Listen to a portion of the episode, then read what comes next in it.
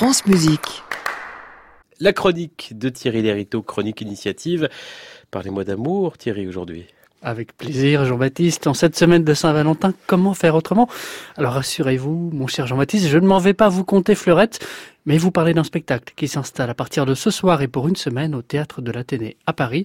Vous qui savez ce qu'est l'amour, vous aurez reconnu évidemment dans cette interpellation la première phrase du mythique air de Chérubin, extrait des Noces de Figaro, Voyez que ça pétait, et pour cause, c'est cet opéra de Mozart que l'on nous raconte tout au long du spectacle.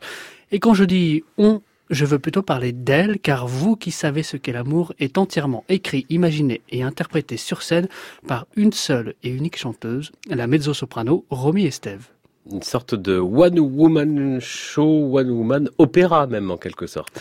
Oui, même si elle préfère parler d'ovni de théâtre musical, car sur scène, elle est à la fois narratrice, actrice, chanteuse, enchaîne les personnages de l'opéra à une vitesse folle, se donnant la réplique à elle-même, passant d'une mesure à l'autre, du chanter au parler, de Chérubin au conte, du conte à Suzanne, de Suzanne à Figaro, un schizopéra, une prouesse physique et vocale qui nous entraîne dans un tourbillon d'énergie, mais parvient aussi, et c'était là tout le pari, à dépasser la simple performance car Romy Estève ne lâche jamais son fil, l'histoire des noces de Figaro, qu'elle nous dénoue et renoue sur 1h40 sans perdre la chronologie des événements, simplement en s'offrant de permanentes incursions de théâtre dans le théâtre, l'occasion pour elle de parler de son métier de chanteuse et d'éclater le quatrième mur pour toucher un peu plus directement le public. Alors, quel public se destine justement ce spectacle, Thierry?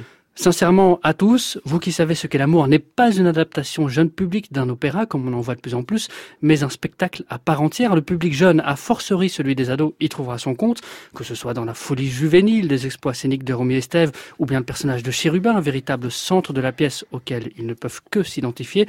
Mais les exégètes retrouveront aussi l'esprit mozartien de la folle journée y compris dans l'accompagnement orchestral ici arrangé pour les guitares classiques ou électriques de Jérémy Perret.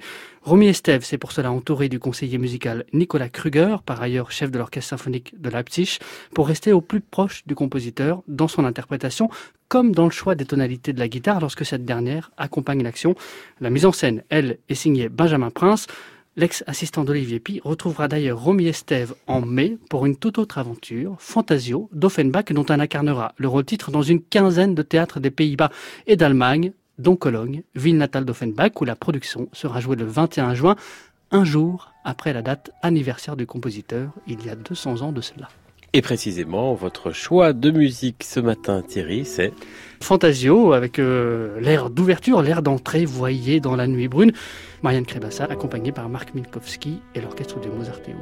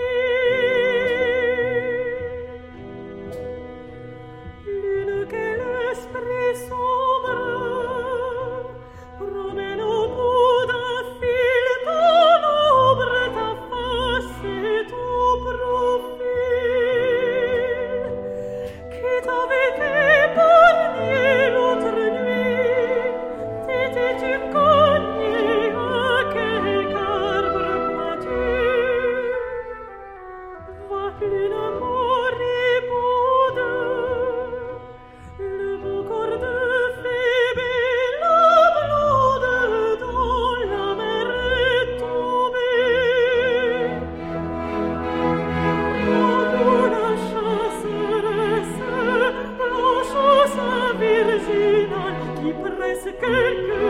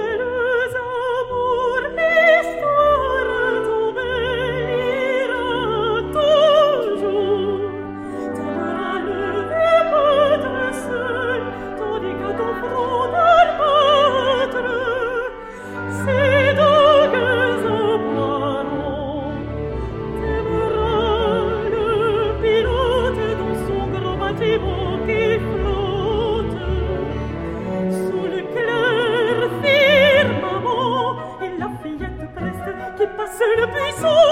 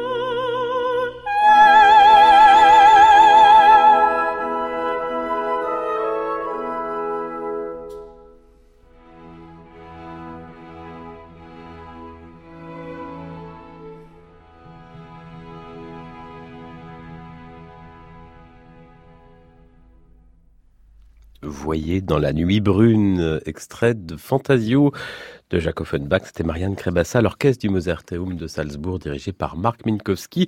Le choix de Thierry Ilérito, chronique initiative en partenariat avec l'hebdomadaire La Vie. À réécouter sur francemusique.fr.